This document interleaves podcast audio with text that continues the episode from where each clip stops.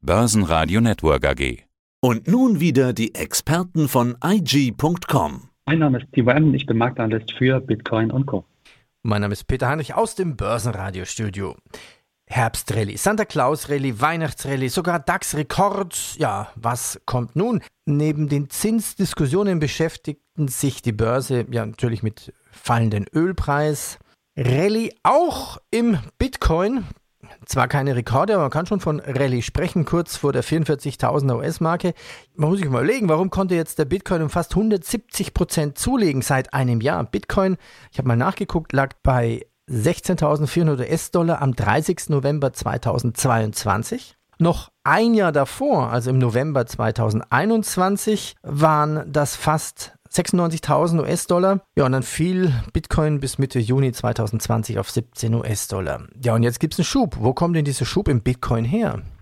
Ja, aktuell genährt wird der Optimismus ja doch durch die ETF-Zulassungshoffnung, vor allen Dingen in den USA. Darüber reden wir ja, weil eben große Player hier den Schritt nach vorne gegangen sind. Vor allem BlackRock, der größte Vermögensverwalter der Welt, die eben einen entsprechenden Antrag auf ein Anlagevehikel eingereicht haben bei der US-Aufsichtsbehörde SEC. Und das war eigentlich so der springende Punkt, nährt bis heute so den Zulassungsoptimismus. Es gibt noch viele, viele weitere Player, also die Schubladen sind prall gefüllt in den Reihen der Aufsichtsbehörde und man wartet hier auf ein Ja oder eben auf ein Nein. Dann haben wir aber auch die geldpolitischen Entwicklungen, die Kryptoanlagen, denn sie werfen ja keine laufenden Erträge ab, gelten als zinslos und werden dann auch natürlich durch die Entwicklung der Geldpolitik auch hierzulande in der Eurozone, aber vor allen Dingen in den USA dann bewegt. Und hier sind unterm Strich ganz kurz gesagt natürlich erste Zinssenkungen im Spiel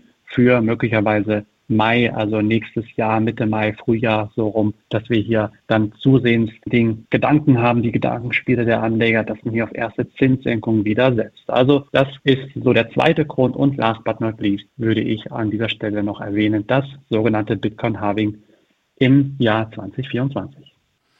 Die Themen nehme ich gerne auf. Update, was gibt es denn aus dem kann ich da sagen, nichts Neues von dem Bitcoin-ETF. Wir warten einfach oder gibt es da trotzdem noch eine höhere Story? Wir warten alle auf den BlackRock Bitcoin ETF.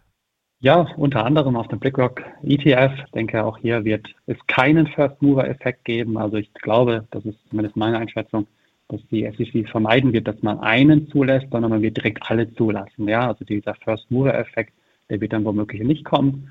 Aber Natürlich kann man sich vorstellen, Moment, wenn die SEC zulassen sollte, dann ja, liegt es ja nahe, dass eine fulminante Zulassungswelle kommt, nicht zuletzt dann eben auch der Kapitalzufluss, vor allen Dingen durch größere Adressen, institutionelle Investoren dann hier auf dem Bitcoin oder auch generell Kryptomarkt auf uns zukommt. Das ist so zumindest die Theorie, das sind die Gedankenspiele, das ist die Hoffnung. Und dann wiederum haben wir natürlich immer mal wieder Entwicklungen jetzt auch gehabt in der Vergangenheit, in den vergangenen Wochen, Monaten. Da wurden Anträge so ein bisschen präzisiert, angepasst, aber eigentlich auch hier unterm Strich gesagt, nicht wirklich was Neues. Also es ist eine Abwartehaltung der Anleger.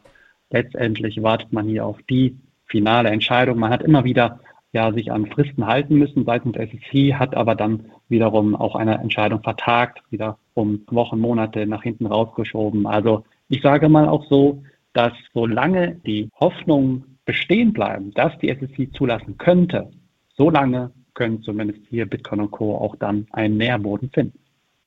So eine Art Bitcoin-ETF gibt es doch eigentlich schon. Also die Frage ist, warum dieser, dieser Hype, übersehen das viele Menschen? Also in Europa gibt es sowas schon länger als ETP in der Schweiz. Äh, kennst, du, kennst du solche ETPs? Ja, absolut. Äh, wir haben ja zumindest auch einen Bitcoin-ETF schon im Jahr 2021 gesehen in Kanada. Aber so die ganz großen Wellen hat es eben gar nicht. Also alles andere als das hat es das initiiert, ausgelöst. Und das kann diverse Gründe haben, denn wir reden natürlich auch hier eher über kleinere Volkswirtschaften und auch eher unbedeutendere Handelsplätze. Also diese ganz große Aufmerksamkeit hat das damals gar nicht erzeugt.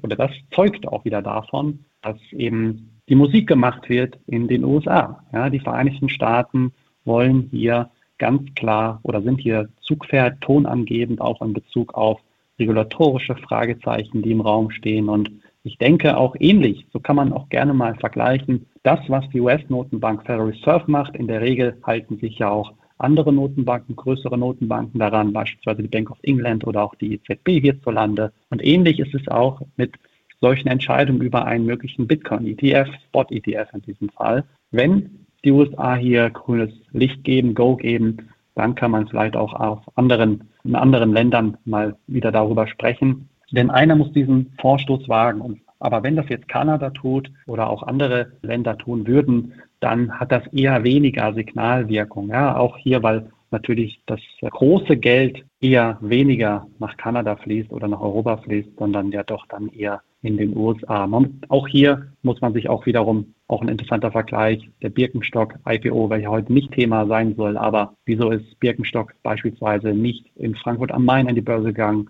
sondern an der New York Stock Exchange? Ja, ja, da spielt die Musik Unabhängig ist natürlich Bitcoin, weil es gibt Miner, die das Ganze dezentral machen. Wann ist denn das nächste Bitcoin Mining, also die Belohnung für Miner und was bedeutet das eigentlich? Ja, das nächste Bitcoin Halving, ähm, das ist tatsächlich das vierte in der Geschichte seit Entstehung des Bitcoin, wird voraussichtlich am Dienstag, den 23. April 2024 stattfinden. Ganz konkret gesagt, man kann sich darunter vorstellen, eine Art künstliche Angebotsverknappung bedeutet, die ausgegebene Menge ist ja limitiert auf 21 Millionen vollständige Bitcoin-Einheiten.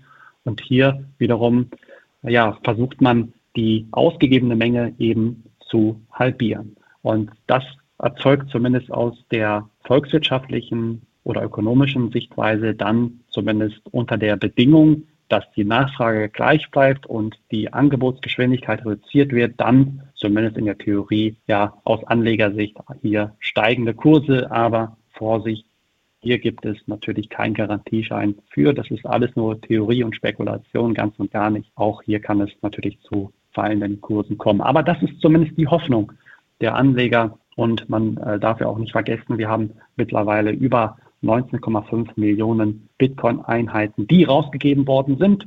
Die letzte vollständige Bitcoin-Einheit wird dann im Jahr 2140 passieren. Also dieses Event ist mehr oder weniger im Bitcoin-Code eingebettet, wird sich alle vier Jahre, rund alle vier Jahre dann wiederholen. Vielen Dank für das Update. Na, das könnte eine verdammt spannende Rest-Jahres-Rallye noch geben im Bitcoin. Danke und dann bin ich mal gespannt, was 2024 mit Bitcoin passiert. Timo, merci. Ich danke dir. Soweit der Podcast von IG. Analysen, die Märkte, Charts und Webinare unter IG.com. Börsenradio Network AG.